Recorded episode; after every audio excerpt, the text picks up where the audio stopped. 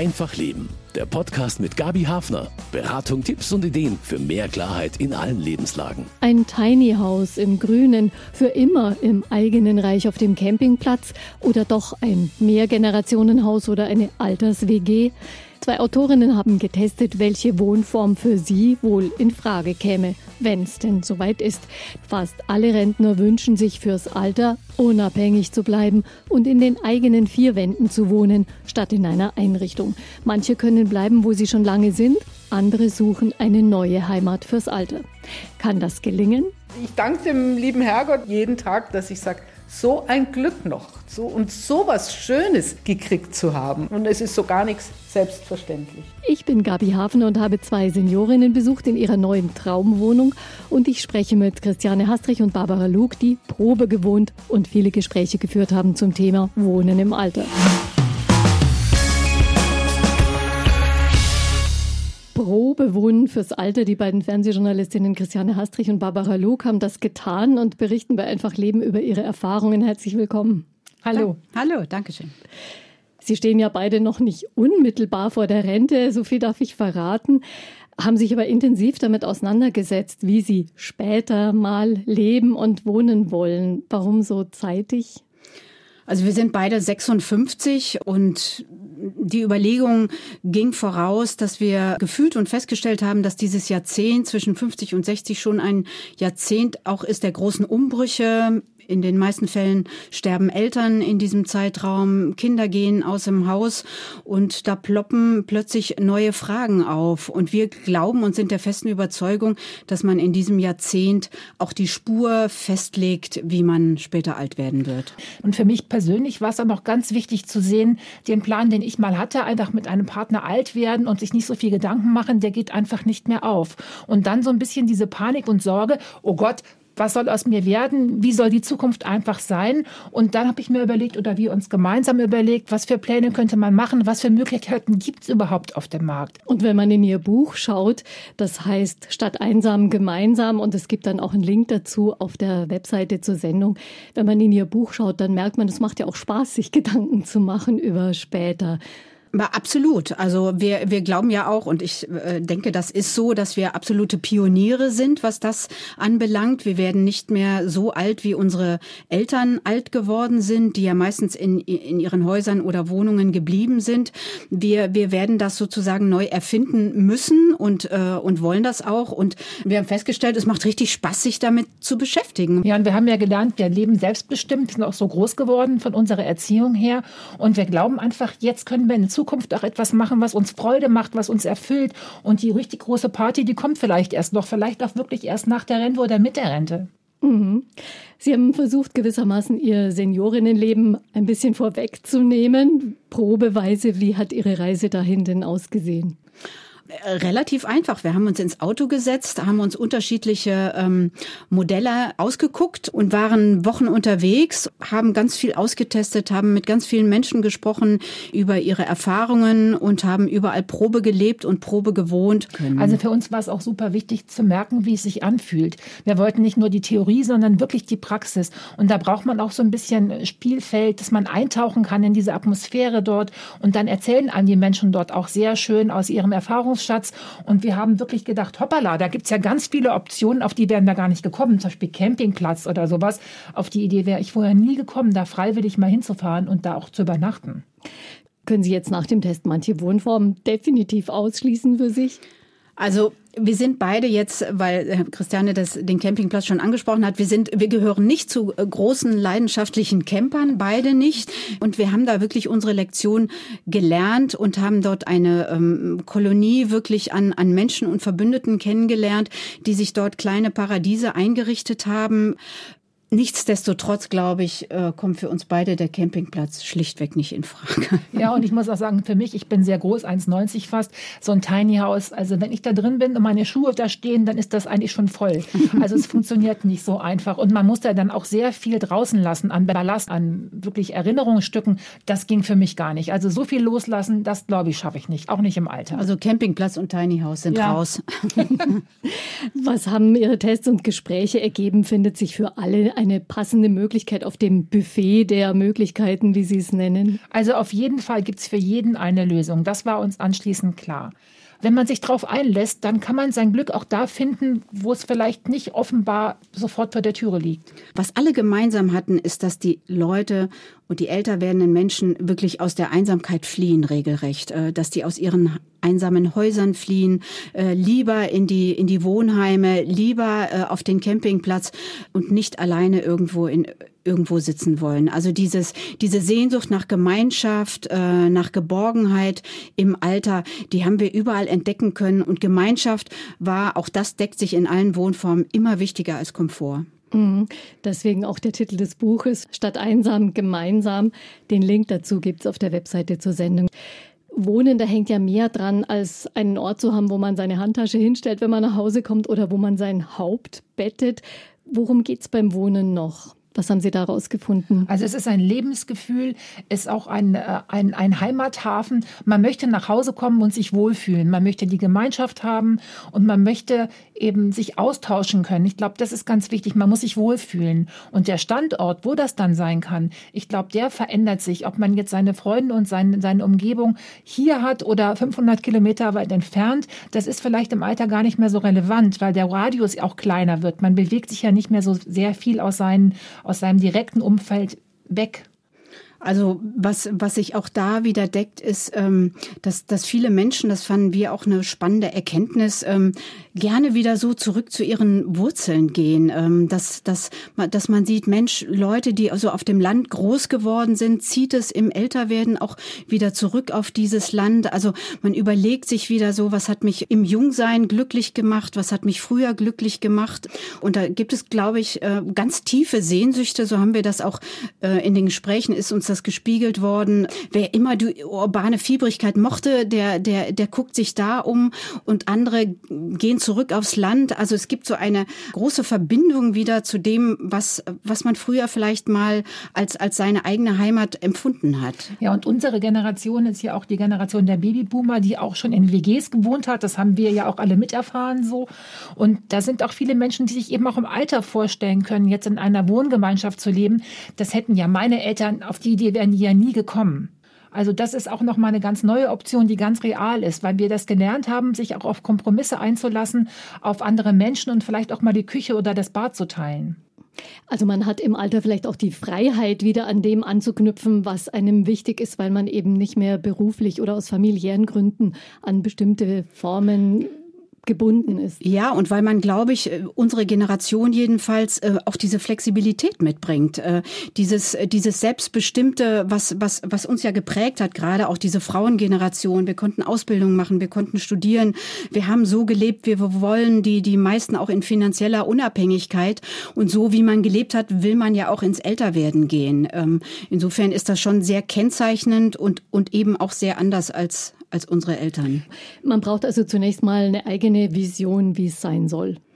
Man kann ja überall auf Probe wohnen und Probe leben. Das, das können wir eigentlich nur jedem ans Herz legen. Ähm, ich glaube, man ist gut beraten, sich alles mal anzuschauen und sich noch gar nicht festzulegen. Und dann entwickelt sich eine Vision. Genau. Und man muss es eben auch schon frühzeitig tun, weil viele, viele Möglichkeiten wie eben so eine funktionierende Alters-WG braucht Vorlauf. Das muss man einüben, da braucht man Freunde, da braucht man Mitstreiter, die mit einem gemeinsam auch etwas planen. Das hat alles auch ein bisschen, eine, eine, eine bisschen Vorbereitung eben auch nötig. Insofern, je früher man sich kümmert oder überhaupt die Ideen, den Blick mal weitet, desto größer sind die Chancen später auch vielleicht sein persönliches Glück zu finden. Mm, und da anzukommen, wo man wirklich hin will. Sie haben verschiedene Möglichkeiten getestet. Was war so die Extremerfahrung?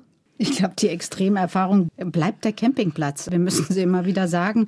Die Eierlikörtorte. Äh, ja, die ja. Eierlikörtorte, aber wirklich auch im positiven Sinne.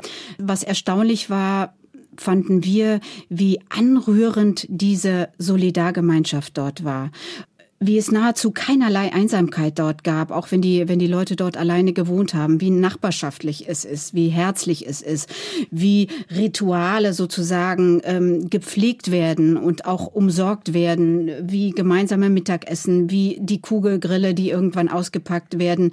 Man, man neigt immer dazu, sich äh, das zu belächeln, aber so als aber, Spießeridyll so ein bisschen. Und das ist völlig falsch. Also äh, da, da mussten wir selber auch hinzulernen. Es, es, es war wirklich eine, eine Kolonie von, von glücklichen Menschen, die wir dort erlebt haben. Und das hat uns eigentlich am allermeisten überrascht. Gab es noch andere Überraschungen? Ja, ich muss sagen, dieses Tiny House, wo wir dachten, das ist ja gerade so ein bisschen Trend und Zeitgeist, jeder versucht, diesen Ballast abzuwerfen, sich downzusizen da muss ich sagen, es gibt ja nicht die Möglichkeiten, sich dieses Tiny House irgendwo hinzustellen, wo man es gerne hätte, sondern man muss suchen, wo man eine Erlaubnis bekommt, das aufzustellen. Und das ist dann mehr eine Schicksalsgemeinschaft. Da sucht man sich seine Nachbarn nicht aus. Und das ist auch was, wo ich dann sagen muss, dann überlege ich mir schon, weil ich ja sofort einen Kontakt habe mit den Leuten rundherum, ob die ähnlich ticken, wie man selbst auch tickt. Und dann sind diese Tiny Häuser meistens bislang noch sehr weit draußen irgendwo auf dem Land.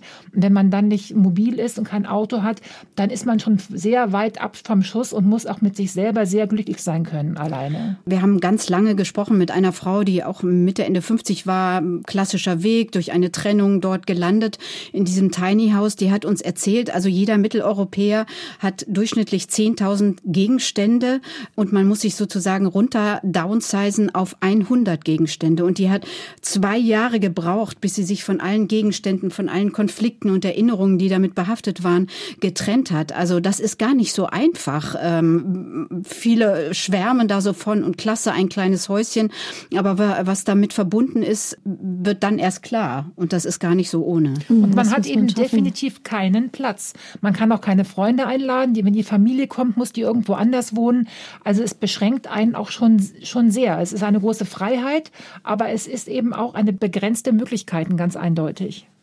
Ist so ein kompletter Ortswechsel. Sie haben gerade gesagt, die Tiny Häuser, die stehen dann oft irgendwo. Bei uns im Ort hängt auch gerade mal wieder so ein Zettel rum, äh, suche ein Grundstück, wo ich so ein Haus ausstellen kann. Ist so ein kompletter Ortswechsel nicht auch ein großes Wagnis im Alter, weg von da, wo man vielleicht Wurzeln geschlagen hat? Also wir glauben eigentlich ja, ähm, weil, und da sind wir wieder beim Thema Einsamkeit, bei sozialem Umfeld, äh, bei, bei Geborgenheit, die äh, mit zunehmendem Alter immer wichtiger werden. Zu zweit geht das vielleicht eher. Ähm, wir haben lange Interviews auch gemacht mit einem thailändischen Ressort. Ähm, in dem sehr viele Deutsche und Schweizer sozusagen in einer Blase leben. Die haben da Golfplätze und Schwimmbäder und ich weiß nicht was, aber, ähm, aber natürlich null Kontakt mehr zu dem, was, was ihre Heimat eigentlich einst war. Und unser Gefühl ist schon, dieses Heimatgefühl will eigentlich keiner missen. Ja, und mhm. es kommt dann auch keiner. Keine Freunde, kein Spontanbesuch. Man sitzt da und gärt im eigenen Saft so ein bisschen. In, zwar in der Sonne, aber im genau, eigenen Saft. Genau. Und dann hat man Sehnsucht, ich sag mal, nach einem Schweinsbraten und den gibt's dann nun einfach mal gar nicht. ja. Oder man nach einem Regenschauer oder irgendwie was Erfrischendes. Das gibt's dann leider auch gar nicht. Und man hat dann auch nicht so diesen, diesen direkten Austausch, auch den Kleinen beim Einkaufen, was einen so belebt, auch im normalen Alltag, dieses soziale Miteinander. Das fällt natürlich dort weg. Also man ist irgendwie schon ein bisschen abgeschnitten von dem, was das Leben auch ausgemacht hat, vielfach. Ja, und ich glaube, man erkennt erst später, was das Leben wirklich ausgemacht hat, nämlich diese ganzen vielen kleinen Bindungen und Begegnungen aus dem Alltag. Die unterschätzt man, glaube ich, im Alter, wo man denkt, ach, das ist gar nicht so wichtig. Aber doch, wenn man zum Bäcker geht, mit dem Bäcker ein bisschen sich unterhält, mit der Nachbarin, das sind schon auch Sachen, die einen im Leben und im Tag erfüllen können, glaube ich haben wir in der Pandemie auch ein bisschen besser genau. gelernt, was da dran genau. hängt.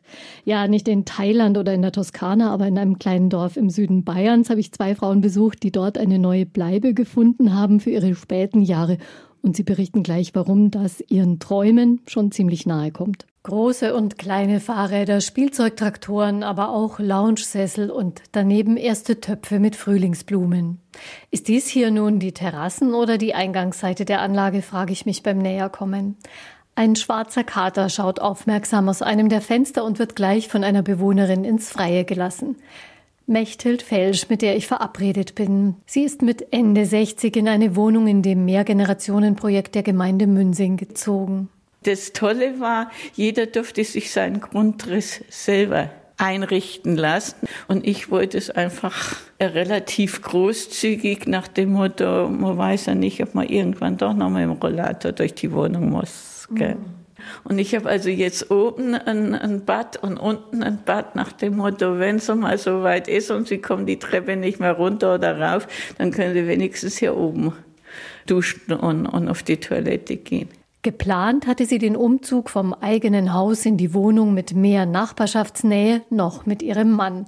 Jetzt ist sie als Witwe eingezogen und es passt umso besser eben diese, diese Wohnungen und Reihenhäuser gemischt, alt und jung und eben äh, die Möglichkeit, doch mitten im Dorf zu leben.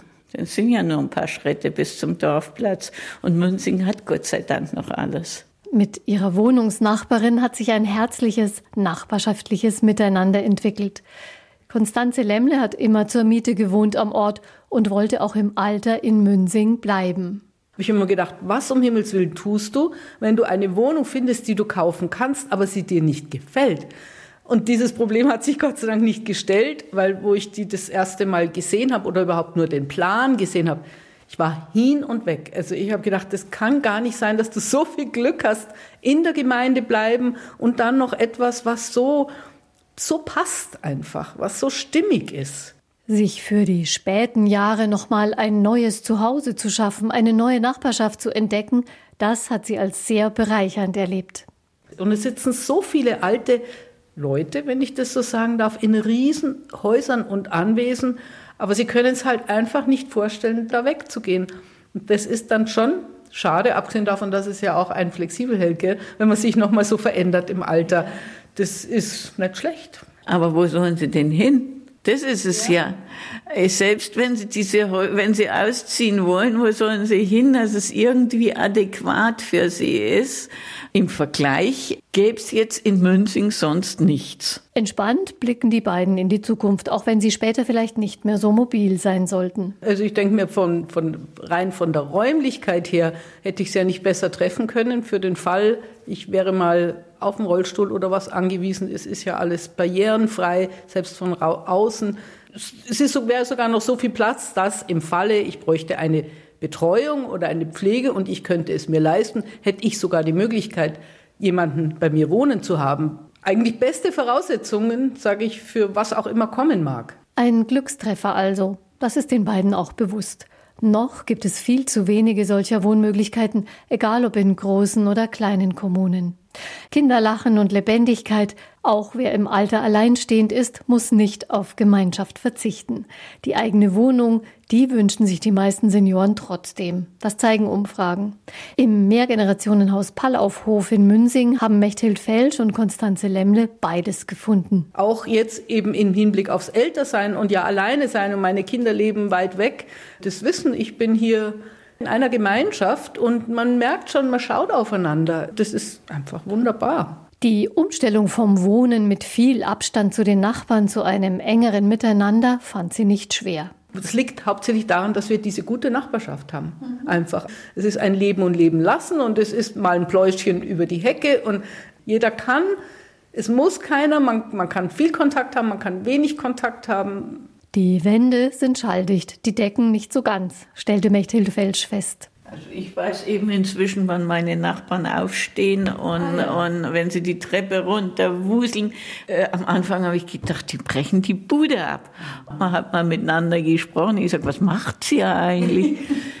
Und dann hat man sich halt geeinigt, dass die Kinder in Zukunft nicht mehr oben im Wohnzimmer toben, sondern dann unten im Keller und schon mhm. war die Sache erledigt. Die Kinder bringen richtig viel Leben in die Wohnanlage, denn es gibt viel Platz zum Toben. Also ich finde es wirklich nett, diese Knöpfe da, die sind im Alter meiner Enkel und ich genieße das das einfach äh, auch denen mal ab und zu was zuzustecken. Also jetzt keine Süßigkeiten und bei mir leihen sie immer den Bollerwagen aus und dies oder Frau Welt haben Sie einen Hammer oder dies oder so und dann denke ich mir, ja schön. Also mal ist der ganze Pulk entweder da vorne und dann geht da die Post ab. Meistens ist aber der ganze Pulk eher hier. Kinder stören mich überhaupt nicht. Die Gemeinschaft funktioniert sogar, wenn es um lästige Aufgaben geht. Wir haben ein Müllmanagement, wir haben Schneeräummanagement, alles äh, versucht also quasi gemeinschaftlich das Rasenmähen auch miteinander zu erledigen. Und wer halt Zeit hat, also gerade Konstanze ist da eine fleißige Rasenmäherin, der packt sich den und schiebt den mal da über die Fläche. Und, und dann kommt halt beim nächsten Mal, sieht jemand das, oh, es müsste wieder gemacht werden, dann macht der das. Also das geht, äh, finde ich, als Gemeinschaft sehr gut. Und genau das gefällt mir, weil ich, äh, ich meine, Schwabburger Straße, wo ich da gewohnt habe, ein großes Haus und man hat nichts mehr mitgekriegt. Abends vielleicht hat man sich noch getroffen, wenn man die Mülltonne rausgezogen hat, aber sonst war nichts mehr. Eine rundum positive Bilanz also, um die viele Senioren, die beiden Frauen in Münsing beneiden werden. Wir sind beide eigentlich das klassische Beispiel. Ich, ich wohne in einer Altbauwohnung, in der schon meine Kinder groß geworden sind, zur Miete. Äh, diese Miete kann ich jetzt finanzieren. Wenn ich aufhöre zu arbeiten, kann ich die auf gar keinen Fall mehr finanzieren. Das ist so der klassische Fall. Ähm, also ja. was mache ich dann? So. Für München total typisch. Genau. Wenn Sie in den Ballungszentren leben, äh, sind wir eine von, von vielen Tausenden, denen es so gehen wird. Und insofern, ja, muss, muss man nach Lösungen um, sich umschauen. Wie will ich im Alter mal wohnen? Dieser Frage sind die beiden Fernsehjournalistinnen Christiane Hastrich und Barbara Lug nachgegangen. Sie haben unterschiedliche Wohnmöglichkeiten ausprobiert und dabei mit vielen Menschen gesprochen, die auf Dauer dort wohnen. Welche Faktoren haben die Ihnen denn genannt, woran es hängt, ob man sich im Alter gut und lebendig fühlt? Also ich glaube, es liegt viel an der Inspiration. Gerade im Mehrgenerationenhaus ist es ja besonders schön, dass Jung und Alt miteinander lebt und voneinander auch lernt. Also für viele alte Menschen, mit denen wir auch geredet haben, war es sehr wichtig, auch ihre Erfahrungen irgendwo loszuwerden, dass auch andere Menschen profitieren können, dass ihnen jemand zuhört. Und die fanden es herrlich, wenn die Jugend oder die jüngeren Menschen eben das mit aufgenommen haben. Und genauso andersrum konnten sie sich einfach daran erfreuen, wenn die, wenn die jungen Leute da Spaß hatten, dann waren die auch gleich ein bisschen fröhlicher glücklicher und beseelt und haben gedacht, ach, so verändert sich die Gesellschaft, ich nehme daran noch teil. Also das ist, glaube ich, sehr schön. Diese Inspiration, dieses Miteinander, dieses gemeinsame Aufbrechen, das hält einen total jung im Kopf. Und vor allem auch das Interesse an dem eigenen Leben, was man da vielleicht seit 80, 85 Jahren geführt hat. Ähm, uns haben viele alte Menschen auch in dem Seniorenheim erzählt, was, was für sie so desaströs war, war die Tatsache, dass sich kein Mensch mehr für das Leben interessiert, was sie mal gelebt haben. Da waren die Männer zum Teil gestorben, das waren Witwen hochbetagt, aber geistig total fit. Und das ist sicher das Mehrgenerationenhaus, was, was das Konzept der Großfamilie wieder auffängt, ähm, dieses, dieses Interesse, dieser Austausch, ähm, der, der ist so elementar ähm, und, und ich glaube, der, der ist auch extrem wichtig für die geistige Fitheit und, äh, und, und Lebensmut und Lebenswillen. Ja, keiner möchte, dass dieses gelebte Leben einfach so verpufft in ein Nichts. Und in dem Mehrgenerationenhaus, wir, wir haben mit einem alten Mann dort gesprochen, der war 85 Jahre, der hatte zwei Töchter, die auch in der Nähe lebten, aber der war in seinem Haus und war Witwer. Der wollte nicht den gesamten Tag darauf warten, dass eine der Töchter mal vorbeikommt, sondern der hat gesagt, er möchte auch im hohen Alter noch einen lebendigen Alltag haben. Ja, dann hat er sich sozusagen selber eingemietet in dieses Mehrgenerationenhaus, ähm, weil die Sehnsucht so groß war nach einem lebendigen Leben auch auch dann noch. Und der saß da mit den jungen Leuten am Lagerfeuer und die haben voneinander profitiert. Das war schön zu sehen. Und er wollte auch keinem zur Last fallen. Der wollte auch nicht, dass die Kinder dann kommen und kochen müssen, sondern er hat das Angebot auch sehr schön äh, wertgeschätzt, dass es regelmäßig Mahlzeiten gab. Man konnte das zubuchen, wenn man wollte, musste aber nicht. Man konnte quasi die Gemeinschaft suchen, war aber nicht verpflichtet. Das fand er besonders schön. Also ein Alltag, wo einfach Dinge passieren, die man vorher nicht vereinbaren muss, so wie das Leben eben spielt. Was muss man dafür mitbringen? Das braucht ja schon auch Gemeinschaftstauglichkeit im Alter. Also Mut. ich glaube, ja, Gemeinschaftstauglichkeit, Mut natürlich auch. Ähm, da, wo wir das in sehr extremer Weise erlebt haben, ähm, war, war in dem Ökodorf in der Schweiz. Das ist ja ein Modell, wo Sie sich sozusagen einkaufen können für eine bestimmte Summe X und dann sind Sie sozusagen Teil der Kommune Kommune, jeder bekommt äh, seine Aufgaben. Da haben wir auch mit einer Familie gesprochen, da ist die Mutter ist ausgeschert. Also die, äh, die hat das nicht ausgehalten und diese Gemeinschaft und auch die Verpflichtungen, die, die damit verbunden sind, muss man auch aushalten. Das muss man auch mögen. Äh, Gemeinschaftsabende. Also in diesem Ökodorf war das, war das sehr extrem und das ist eben auch nicht für jedermann was. Also Rückzugshort mhm. ist extrem wichtig. Und in diesem Ökodorf war es eben auch so, dass jeder eine andere Aufgabe hatte und sich dann auch ähm, eine erzählte, sie ist eigentlich total überfordert, weil sie so viel Kraft in die Gemeinschaft steckt, dass für sie selber nichts mehr übrig bleibt. Und ich glaube, das ist auch ganz wichtig, so eine Balance zu finden, dass man sich selber auch noch findet und so einen kleinen Schatz für sich selber hat und gleichzeitig auch in dieser Gemeinschaft ähm, etwas beisteuern kann. Also das ist gar nicht so leicht für jeden, das auch zu schaffen. Man muss sich sehr genau fragen, ist das ein Konzept, was, was mir gefällt, auch in den Mehrgenerationenhäusern.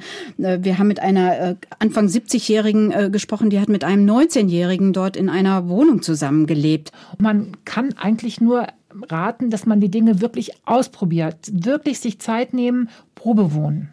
Mhm. Also die Möglichkeit unbedingt nutzen. Was war denn Ihr Eindruck? Funktionieren solche eher zufällig zusammengewürfelten Wohngemeinschaften also zufällig zusammengewürfelt kann funktionieren, aber ist natürlich keine Garantie. Also wir haben, wir haben ja Henning Scherf äh, besucht, den ehemaligen Bremer Bürgermeister, äh, der sozusagen als Pionier da ja ganz, ganz früh schon am Start war. Mehrere Ehepaare, die sich dort vor 30 Jahren schon gemeinsam ein Haus gekauft haben mit eigenständigen Wohneinheiten, ähm, die heute noch darin leben. Zwei Menschen sind da bereits rausgestorben, aber ein, ein absolutes Erfolgsmodell gefunden haben. Da hat das Konzept funktioniert funktioniert aber auch, es war vorbereitet, es war wohldurchdacht. Die sind mehrmals in Urlaub zusammengefahren, ähm, diese, diese befreundeten Ehepaare, um wirklich sicher zu gehen und auszutesten, dass dieses Modell auch tatsächlich klappt. Und ähm, damit waren die sehr gut beraten. Also ich glaube auch so sehr zufällig ist das alles gar nicht. Das ist schon sehr mit Bedacht ausgewählt und manchmal war sich die Gemeinschaft sicher, dass sie jemanden Neuen bitten möchten, dort einzuziehen. Da wusste der Neue noch gar nichts davon, dass er da jetzt einziehen soll. Also ich glaube, das ist alles auch, äh, auch in diesen Wohngemeinschaften auf dem Bauernhof, auf dem Pflegebauernhof. Da bewirbt man sich natürlich und dann wird auch geguckt, passt der überhaupt in die Gemeinschaft? Kann das funktionieren? Also einfach mal so hingewürfelt ist das Ganze gar nicht. Mhm. Braucht es dafür auch Menschen, die einen Rahmen schaffen für so eine Bewohnergemeinschaft? Es muss halt immer jemand moderieren oder auch ein Angebot liefern, auch an Gemeinschaftsaktionen. Das ist schon ganz wichtig, dass da jemand ist, der sich kümmert oder der auch einen Pflegedienst hinzubucht oder der einfach mal sagt, wir machen hier Sonderaktionen. Ja, ich meine, das mal so, das ist ja auch tatsächlich so, dass äh, dessen Angebot ist, auch mehr Generationenhaus, das muss man sich ja dann auch einkaufen. Das ist ja auch ein Geschäftsmodell. Das ist ja nicht alles nur altruistisch, sondern man braucht diesen Platz. Und natürlich moderiert ja jemand und sagt, wir, wir bieten jetzt hier jeden Samstag das gemeinsame Branchen an oder jeden Tag das Essen. Also es, es hat natürlich auch einen finanziellen und einen organisatorischen Rahmen, klar. Anders geht es ja gar nicht. Fanden Sie das herausfordernder als andere Wohnformen, wo Kontakt vielleicht weniger eng ist und eher punktueller oder gesucht werden kann und man sich leichter zurückziehen kann in den eigenen Bereich. Also es ist bestimmt herausfordernder, aber auf der anderen Seite gibt es einem natürlich auch mehr zurück. Man ist nicht, man ist nicht anonym, man ist nicht alleine, sondern man gibt etwas und bekommt etwas zurück. Das ist das Spiel der ganzen Geschichte. Wenn man im Seniorenheim ist, da waren wir ja auch und haben dort gewohnt, da kann man auch zurückgezogen sein. Man kann auch in seinem Zimmer bleiben den ganzen Tag und nur zu den Mahlzeiten runterkommen, wenn überhaupt. Das muss man sich überlegen, was man für sich selber eben gerne möchte. Und das ist ja diese ganze Reise. Es ist ja auch eine Reise zu dem Wesenskern und dahin, wie ich mein Leben gestalten möchte, bewusst gestalten möchte, auch im Alter. Und wir sind auf so viele selbstbewusste ähm, alte Menschen gestoßen, die alle ganz genau wussten, was was will ich hier, ähm, warum bin ich hier. Das waren alles sehr sehr wohl überlegte und sehr bewusste Entscheidungen. Also wir haben zum Beispiel auch in dem Seniorenwohnheim mit einer mit einer sehr äh, fröhlichen Rheinländerin gesprochen, die auch aus ihrem Haus rausgegangen ist, die absolut fit war, gesundheitlich, ähm, körperlich wie geistig. Äh, und die gesagt hat, ich, ich habe hier die Zeit meines Lebens, weil ich nicht mehr alleine in dem Haus bin. Ähm, ich nutze das hier, ich fahre in Urlaub, äh, ich suche mir die Menschen, die zu mir passen und, äh, und bei denen docke ich an und mit denen spreche ich und mit denen trinke ich mal nachmittags ein Pikolöchen äh, und mach's mir schön. Also man stößt auf sehr viele selbstbewusste Leute, die ganz genau sich herausgesucht haben, was sie wollen und was sie nicht wollen. Also so eine bewusste Entscheidung ist Absolut. wahrscheinlich schon Voraussetzung ja. dafür, dass es gut wird. Das Alter hat ja dann auch mehrere Phasen. Eine erste vielleicht eben tatsächlich, wenn, wenn die Rente erreicht ist, wenn man nicht mehr arbeiten muss. Und dann später, ja, wenn der Körper einem vielleicht deutliche Grenzen zeigt oder eben jemand dann tatsächlich pflegerische Unterstützung braucht. Reicht da ein Plan fürs Alter oder braucht's Plan B und C? Also ich glaube, wir müssen da erstmal eine Lanze brechen. Denn gerade im Alter muss man natürlich auch fit bleiben. Das ist ganz wichtig, das haben wir auch gesehen, dass man Kraft aufbaut und dass man autark bleibt. Deshalb diese Pflegephase, die muss gar nicht unbedingt kommen, wenn man frühzeitig, gerne schon mit 50, 60, auch anfängt, sich um seinen Körper zu kümmern, fit zu bleiben, Muskeln aufzubauen. Und dann kann man auch viel länger selbstbestimmt leben. Also das schon mal so vorausgeschickt, weil das war für uns auch eine neue Erkenntnis, dass das eben sehr wichtig ist, auch diese Kraft aufzubauen und dass unsere Generation auch daran noch arbeiten kann und dass uns das nachher die Lebensqualität um einiges erhöht. Also wenn ich selber noch in der Lage bin, zum Bäcker zu gehen oder die Stufen zu laufen, dann habe ich auch sehr lange den Austausch und bleibe auch tatsächlich jünger und fitter. Und klar, man braucht vielleicht irgendwie auch durch Schicksalsschläge, Veranlagungen, was weiß ich, braucht man vielleicht auch noch Pflege und Zuwendung. Und dann ist es natürlich toll, wenn man das hinzubuchen kann. Also ja, es braucht dann schon unterschiedliche Unterstützungen, aber ich glaube, da braucht man nicht äh, Plan A und Plan B, sondern das zahnt dann ineinander, wenn man Glück hat. Also heute gibt es ja früher, ich meine, da war der klassische Weg, man bucht sich in eine Seniorenresidenz ein und bucht sozusagen äh, je, je, nach, je, je, nach Verfassung rutscht man ein Zimmer weiter äh, und, und landet irgendwann auf der Pflegestation. Das ist ja heutzutage Gott sei Dank nicht mehr so. Äh, selbst, selbst in der Alters-WG von Henning Scherf äh, wurden, wurde ambulante Pflege hinzugebucht. Es gibt ja, es gibt ja viele Möglichkeiten. Also ich glaube nicht, dass es dafür jetzt schon einen Plan B braucht, äh, sondern erstmal muss man sein Modell finden finden. Und von dort aus kann man dann sozusagen weiterdenken. Wohnen im Alter, wer sich leisten kann, sucht aus dem Angebot einfach die passende Seniorenresidenz womöglich raus. Christiane Hastrich und Barbara Luke haben zur Probe auch in einer Seniorenresidenz gelebt. Da denkt man an so eine Mischung aus Kreuzfahrtschiff und Wellnesshotel. Wie war die Stimmung dort? Also es ist natürlich wie eine Art Hotel, ganz klar. Also man kann die Sachen in Anspruch nehmen. Es, man muss nicht mitarbeiten. Es wird einem auf einem Buffet alles an Möglichkeiten offeriert. Also von Tanzen, Yoga, also den, den, den äh, Lesezirkel, also die natürlich auch, wie, wie heißt das da, dass die immer spielen, dieses äh, Hütchenspiel. Also es gibt ja so verschiedene Angebote, die man quasi nutzen kann. Auch da muss ich sagen, mir hat es total den Schrecken genommen. Äh, wir waren in so einem, ich würde mal sagen, Mittel klasse Seniorenresidenz, äh, die auch preislich so ungefähr in der Mitte ist. Und ähm, ich habe gedacht, da, das ist Franz Brandwein äh, erst noch in der Wohnung und dann die Pflegestation tot. So, so ungefähr habe ich mir das vorgestellt. Und, und ich muss sagen, auch da sind wir schon eines Besseren belehrt worden und anders herausgekommen, als wir hineingefahren sind. Und wir sind auf sehr vitale, äh, sehr lustig im Leben stehende ähm, Frauen und Männer dort gestoßen, die das Angebot äh, nutzen, die zum Teil auch, muss man sagen, seit 10, 15 Jahren schon in diesem, in diesem Heim waren, in dieser Seniorenresidenz. Äh, also das heißt, die haben da eine richtig lange Strecke ihres Lebens auch verbracht. Und, und da war ein kleines Café angeschlossen. Die sind, wir haben da morgens mit denen äh, Sitzgymnastik gemacht. Äh, die hatten ein kleines Schwimmbad dort. Also ich muss sagen, ähm, ich, ich fand es nicht so beklemmend, äh, wie, wie, wie der Ruf gemeinhin ist. Aber trotzdem war es so, dass sich viele noch gesiezt haben, obwohl sie da schon seit fünf Jahren gemeinsam am Tisch gegessen haben. Viele haben sich dann auch immer sehr schön gemacht, den ganzen Schnuck angeklipst und sich aufgebrezelt. Und wir hatten auch einen Herrn kennengelernt, der war Mitte 90 schon, Alfred, und der war nach wie vor oder jetzt gerade frisch auf, äh, auf Freiersfüßen und hat also um sein Leben geflirtet da, weil er gesagt hat, er hat jetzt ja auch noch ein ganz großes Angebot und seitdem er das neue Toupet hat, hat er auch ganz viele Verehrerinnen und das war so witzig und auch so anrührend schön zu sehen, wie viel Leben da noch war, wie viel Esprit, wo man man ja denkt, mit 95, mein Gott, der will doch nicht wirklich eine neue Freundin da kennenlernen. Doch. Und er hatte da auch die Möglichkeiten, die saßen da alle gemeinsam. Und dann hat auch eine von den, äh, von den Damen dann gesagt, oh, ich glaube tatsächlich, er steht auf mich. Das fanden wir super witzig. Das war irgendwie auch befreiend und schön. Ja, total schön. Das ist auch der Herr, der mit 95 noch angefangen hat, wieder genüsslich zu rauchen. Ja, genau, der war super. ja, genau. Schon sehr beeindruckend auch. Kann die Veränderung und sei es auch einfach in so eine Residu Seniorenresidenz zu ziehen, kann einfach auch die Veränderung ein Jungbrunnen sein? Ich glaube, jede Veränderung ist eine Chance, wenn man sie begreift. Man muss dafür etwas tun und man muss sich dann auch hineingeben und auch mit Mut und Zuversicht da hineinschauen und dann hilft Veränderung und hält Veränderung auch jung, auf jeden Fall. Weil Veränderung ja auch immer Input ist. Äh, wir haben ja gesehen, auch in, dem, in der Seniorenresidenz, die, die Menschen haben sich da nicht nur aus ihrem Leben erzählt, die haben auch das Weltgeschehen besprochen, äh, die haben Zeitung gelesen, äh, die, die, das, dieser Input, den man ja auch braucht. Niemand will austrocknen, niemand will auch geistig ähm, verarmen im Alter, sondern all das tut ja gut, äh, wenn, wenn Menschen aus ihrem Leben erzählen, wenn es Diskussionen gibt beim Mittagessen, äh, beim, beim Prosecco am Nachmittag. Ich glaube auch, äh, wir haben das eigentlich sehr positiv empfunden für alle.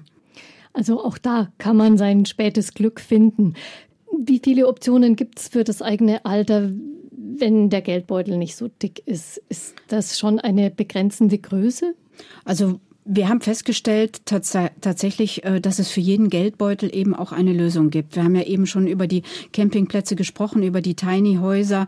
Ich meine, man muss sich vorstellen, ähm, ich habe Platz, 60 Quadratmeter Wohnfläche mit Bad, mit fließend Wasser, mit Strom, mit allem, äh, was dazugehört und äh, habe dafür im Schnitt monatliche laufende Kosten von etwa 400 Euro. Da ist der Strom drin, da ist das Wasser drin und die Pacht drin. Der Campingplatz ist das jetzt. Der genau. Campingplatz. Und, ähm, und das, das ist etwas, das ist finanzierbar. Das Tiny House ist auch nicht viel, viel teurer. Also wir fanden das sehr beruhigend, die Erkenntnis, dass es auch da für jeden Geldbeutel eine Lösung gibt und zwar keine schlechte. Ja, und ich sag mal, so eine alten WG, wenn die nicht mitten in der Stadt ist, gerade in München, dann kann man auch das Zimmer sich leisten. Das hängt auch sehr viel am Standort. Aber da man ja sowieso, wie gesagt, nicht mehr so sehr viel unterwegs ist, dann äh, ist das auch völlig okay, wenn man in einer Alterns-WG vielleicht auf dem Land irgendwo wohnt. Wir sind beide eigentlich das klassische Beispiel. Ich, ich wohne in einer Altbauwohnung, in der schon meine Kinder groß geworden sind, zur Miete. Äh, diese Miete kann ich jetzt finanzieren. Wenn ich aufhöre zu arbeiten, kann ich die auf gar keinen Fall mehr finanzieren. Das ist so der klassische Fall. Ähm, also ja. was mache ich dann? So. Für München total typisch. Genau. Wenn Sie in den Ballungszentren leben, äh, sind wir eine von, von vielen Tausenden, denen es so gehen wird. Und insofern, ja, muss, muss man nach Lösungen um, sich umschauen. Ja, und wir haben eben festgestellt, dass es die Menschen sind, die es ausmachen. Auch vielleicht die Freundschaften. Und bei mir ist es auch so, mein kleines Rhein-Mittelhaus kann ich auf keinen Fall die Miete mir mehr leisten, später dann alleine, dass ich dann vielleicht die Stadt wechsle oder dann überlege, wir suchen uns gemeinsam irgendwo etwas mit ein paar Freundinnen und da trainieren wir jetzt schon, da sind wir im Gespräch und pendeln auch mal hin und her und üben auch diese Wohngemeinschaft jetzt wieder in den verschiedenen, äh, mal so eine Woche oder mal ein Wochenende und bereiten das jetzt langsam vor, dass wir überlegen, ja, wo kann unser Platz im Alter eigentlich sein? Also Sie gehen ganz konkrete Schritte. Was würden Sie raten? Können Sie dann einen Tipp geben, auch wann man, ab wann man sich spätestens auch um diese finanziellen Fragen kümmern sollte? Also da sind wir wieder bei unserem Jahrzehnt, äh, dieses, dieses Jahrzehnt zwischen 50 und 60, was ja auch in etwa festlegt, äh, was, was werde ich im Alter zur Verfügung haben. Das, das ist ein guter Zeitpunkt, um sich all das zu überlegen. Und zwar nicht nur die Finanzen, äh, die man in dem Alter ja auch mal ausrechnen lassen kann, sondern auch die Menschen und die Lebensmenschen zu überprüfen und mal einfach Gespräche zu führen oder auch mal in Urlaub zu fahren äh, und, und, und sich einfach da heranzutasten und mal zu gucken ähm, wer, wer kommt überhaupt in Frage? Denn äh, überraschend ist ja auch, so viele sind es am Ende gar nicht, mit denen man sich vielleicht auf Dauer dann auch umgeben möchte. Das ist gar nicht so einfach. Insofern ist dieses Jahrzehnt, glaube ich, man ist gut beraten, wenn man, wenn man da die ersten Schritte tut und, äh, und sich umtut. Ja, oder eben auch mal alte Freundschaften wieder anknüpft, vielleicht aus der Jugend. Weil dann hat man doch vielleicht eine andere Basis, auch was aufzubauen im Alter. Sich einfach mal wieder aufzumachen und mal zu gucken, wer wäre mir schon immer am Herzen, was für Möglichkeiten gibt's und einfach zu reden, sich auszutauschen. Und dann, um Gottes Willen, man darf auch keine Angst haben, wenn man nicht so viel Geld hat. Man kann es ja nicht planen, auch wenn man jetzt denkt, man hat gut vorgesorgt. Diese Seniorenresidenzen sind teilweise sehr teuer, aber auch nicht das Gelbe vom Ei unbedingt für jeden. Also es gibt dann vielleicht auch das kleine WG-Zimmer mit einer netten Freundin oder einem Freund, was einen glücklicher macht. Also auch auf alle Fälle Freundschaften ja, pflegen. Ganz wichtig. Schätzen.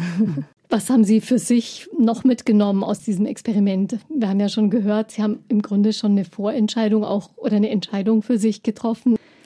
Also für mich ist es ganz klar die Alters-WG, die, die ich spannend finde, äh, die Vorstellung, an einem langen Küchentisch mit, mit Freunden zu sitzen und äh, ein Gläschen Rotwein zu trinken, finde ich bestechend. Äh, und ich muss auch sagen, ich habe kein Problem damit, ähm, wieder mich sozusagen zu verkleinern, ähm, das, das werden alles nicht die entscheidenden Argumente sein.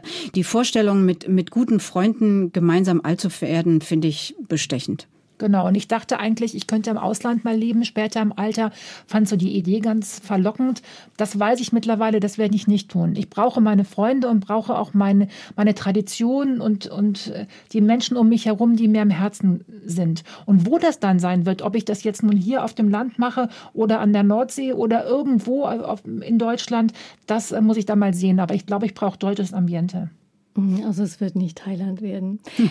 ja, ganz vielen Dank für Ihre Erfahrungen und fürs Hiersein.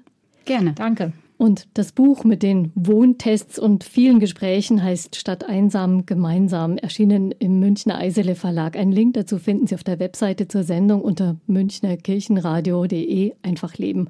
Und ja, da gibt es auch den Podcast zur Sendung. Viel Spaß beim Entdecken wünscht Gabi Hafner. Einfach leben ein Podcast vom katholischen Medienhaus St. Michaelsbund, produziert vom Münchner Kirchenradio.